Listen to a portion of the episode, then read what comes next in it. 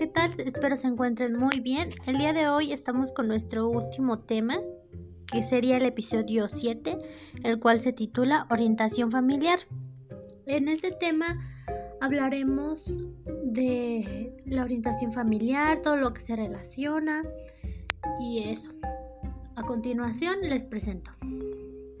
Se define como el proceso de ayuda a la familia con objeto de mejorar su función educativa, pero también la dinámica funcional, adaptación a sus circunstancias y el entorno vital. Esto es como todas las circunstancias que vienen incluidas en la familia. Como dice aquí, la familia tiene el objetivo de educar a los hijos. Ese es nuestro tema, eso se deriva a este tema. Hay tres tipos de orientación familiar, la cual es la familia monoparental. Es aquella familia que se construye por, por uno de los padres y sus hijos.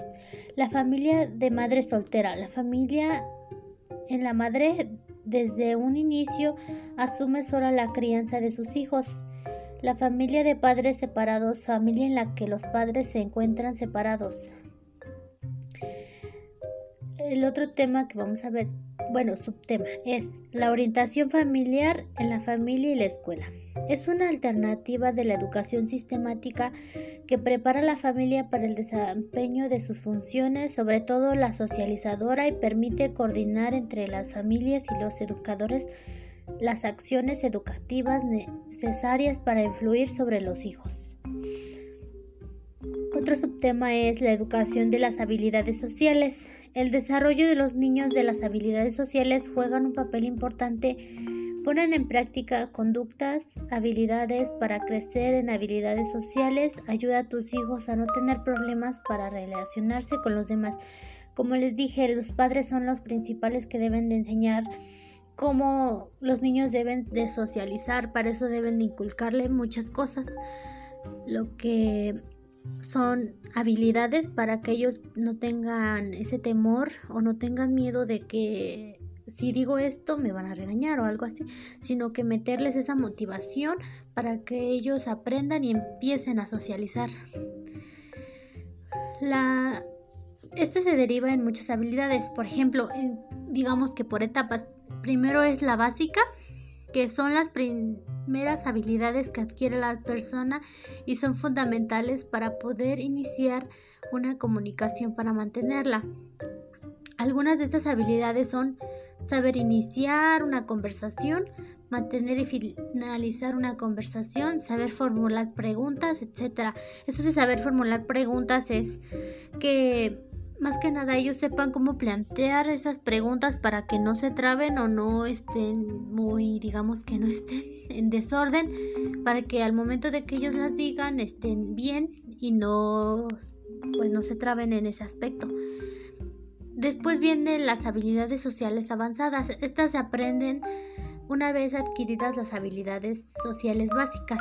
Algunas de estas habilidades son saber compartir una opinión asertividad, saber pedir ayuda, saber disculparse, dar y seguir instrucciones. Aquí se van metiendo los valores. Después de esta sigue las habilidades sociales emocionales. Estas habilidades se caracterizan por estar estrechamente vinculadas al manejo y la identificación de los sentimientos y las emociones. Algunas de estas habilidades son poder encontrar, identificar y expresar sentimientos y emociones la empatía, el respeto y otros valores. Después sigue las habilidades sociales negociadoras. Son aquellas habilidades sociales que fomentan la gestión de los conflictos de una manera adecuada. Algunas de estas habilidades son la negociación, resolución de conflictos, altruismo, compartir con los demás, etc.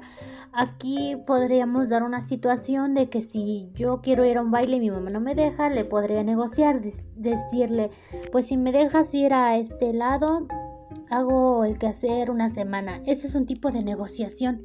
La resolución de conflictos es saber cómo manejar este el tipo de problemas que ellos vayan teniendo sin que ellos se vayan este sin que se vayan estresando todo eso compartir con los demás pues debe de ser compartido ahí también se lleva un tipo de negociación ya que si yo le doy algo a un niño y después yo no llevo, cuando ellos lleven me van a dar a mí porque yo este yo compartí en el momento que ellos no tenían para comer algo así. Entonces ahí es otro tipo de negociación. La otra sigue habilidades sociales organizadoras. Estas habilidades resultan beneficiosas para poder organizar el día a día de las personas de una manera correcta, evitando provocar estrés, ansiedad y otros aspectos de carácter negativo. Algunas de estas habilidades son capacidad de tomar decisiones. En este aspecto deben de saber cómo tomar una buena decisión sin que ellos se estresen o que empiecen a empezar a enojarse, todo eso, esos conflictos deben de irlos separando para que ellos vayan entendiendo qué y qué este, debo de tomar en cuenta para tomar una buena decisión. Las capacidades organizadoras. Estas debe de ser debe de empezar a ser organizativo, debe de empezar a organizarse en sus tiempos, en todo eso. Esto también hay que ir aprendiendo después de ir aprendiendo las demás habilidades. El listado de habilidades sociales. La empatía, la asertividad, el respeto, escucha activa, negociación, comunicación y habilidades expresivas, comprensión, autocontrol, resolución de conflictos. Otro subtema que veremos en este episodio es la educación en la infancia. La importancia de esta es que es clave para el desarrollo de las personas porque en esta época de la vida donde se sienten las bases donde se sienten las bases para el desarrollo futuro de la persona. Esta etapa es muy importante ya que desde aquí empiezan a sentar las bases principales para que los niños vayan aprendiendo. La área motora y psicomotora. El área psicomotriz del niño corresponde al desarrollo de las posibilidades motrices, expresivas y creativas a partir de cuerpo, lo que le lleva a centrar su actividad e intereses en el movimiento. Puede dividirse en motora fina y motora gruesa. La motora fina siguientes son actividades algunas para estimular la motora fina. Estas son algunas actividades para que el niño vaya haciendo la motora fina, que en esta parte se inculca más que de la mano al ojo donde podrían mostrarle imágenes o algunas cosas, algunos este, objetos donde tú vayas diciendo esto, digamos, es un papel de baño. ¿Para qué sirve y todo eso? Entonces el niño cuando vaya a realizar eso empiece a saber para qué sirven las cosas y todo eso. Entonces de ahí se viene esa... De ahí viene la motora fina. La motora gruesa son actividades para la estimulación de la motora gruesa, ideas muy prácticas y fáciles de emplear para el desarrollo de habilidades gruesas. El juego es un recurso fundamental donde ya el niño ya va metiendo más en práctica lo que es mover su cuerpo, la cabeza, todo eso, porque al momento de jugar va moviendo todo su cuerpo, igual que su cerebro va procesando cada cosa que va haciendo, hacer como actividades de desarrollo de, digamos que para que en un, juego, digamos, jugamos a las escondillas. Vamos a esconder objetos y que él me diga y me describa que, para qué sirve. Después de que ya empezamos con la mano y el ojo, sigue todo el cuerpo, el corporal. Después el área perceptiva cognitiva. Uso de intermedios. Conducta del palo. Finalidad. Fomentar la capacidad de resolución de problemas. Ellos deben de empezar, después de que empezaron a emplear la motora fina y la motora gruesa, empezar a ellos a resolucionar problemas. Por ejemplo, decir, si a mí se me rompió el lápiz, ¿qué puedo hacer? Cosas así muy pequeñas que para que después de que ellos empiecen a empiecen a crecer, ellos empiecen a conocer, a resolucionar resolucionar sus problemas. Entonces todo esto va agarrado de la mano, va paso por paso para que ellos puedan aprender correctamente.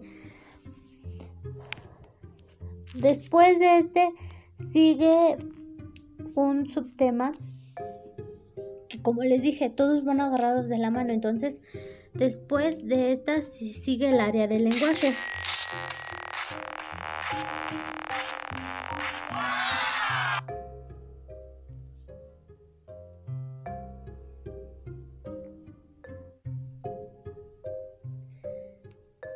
El área del lenguaje, según Vygotsky, está referida a las habilidades que le permitirán al niño comunicarse con su entorno y abarca tres aspectos. La capacidad comprensiva, la expresiva y gestual. La capacidad comprensiva se desarrolla desde el nacimiento, ya que el niño podrá entender ciertas palabras mucho antes de que pueda pronunciar el vocablo con sentido. Por esta razón es importante hablarle constantemente de manera articulada, con cada actividad que realice o para designar un objeto que manipule de esta manera. El niño reconocerá los sonidos y palabras que escuche asociándolo y dándole un significado para luego estimularlos. ¿Dónde se ubica el área del lenguaje? El área del lenguaje es el área principal para la comprensión del lenguaje, por tanto, es la región más importante de todo el cerebro para las funciones intelectuales superiores. Se ubica detrás de la corteza auditiva primaria en la parte posterior de la circunvolución superior de lóbula temporal. ¿Cuál es la relación entre el lenguaje y la comunicación? La comunicación es un proceso de interacción de expresión, experiencias, información, ideas, etc. El lenguaje es, una, es un sistema de signos que sirve como herramienta para el proceso de la comunicación. La lengua en el, en el conjunto de signos lingüísticos forma de lenguaje dentro del proceso comunicacional. ¿Cuál es la diferencia entre el lenguaje y la comunicación? la principal diferencia es que existen ambos términos en el hecho de que la comunicación es el proceso mediante el cual se intercambia información y el lenguaje es el sistema de signos que se emplea en los actos comunicativos. ¿Por qué la comunicación es el lenguaje importante en la relación social? Para comunicarnos el principal papel del lenguaje es permitirnos la relación con los que nos rodean y el intercambio de la información. El lenguaje nos permite expresar lo que sentimos o realizamos introspección a través del lenguaje interior y acomodarnos a las conductas deseadas socialmente. Hay seis tipos de lenguaje. Las ¿Cuáles son? Lenguaje literario. El tipo de lenguaje escrito que emplean los escritores. El lenguaje científico y técnico. Estos son los que utilizan las personas como doctores o personas ya profesionales. El lenguaje formal que es el que se emplea en las escuelas y todo eso. El oral, por ejemplo, pues es toda el habla. El escrito, cuando se escribe. El icónico, mediante dibujos y expresiones de cómics, digamos así. El kinésico y el facial. El facial se refiere a la parte de la cara y todo lo corporal. ¿Qué son las características afectivas sociales? La esfera socioafectiva se define como el conjunto del contener emocional y social que ocurre en la mente del hombre y se expresa a través de su comportamiento emocional, sentimientos y posiciones en el marco social. En este es otro tema, ya que es el desarrollo socioafectivo.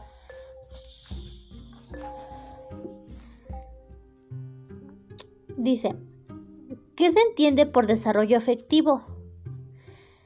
El desarrollo emocional afectivo se refiere al proceso por el cual el niño construye su identidad, su yo, su autoestima, su seguridad y la confianza en sí mismo y en el mundo que lo rodea a través de las interacciones que establece con sus pares, significativos, ubicándose a sí mismo con una persona y única. Ese es como el amor propio, donde la persona se encuentra a sí misma.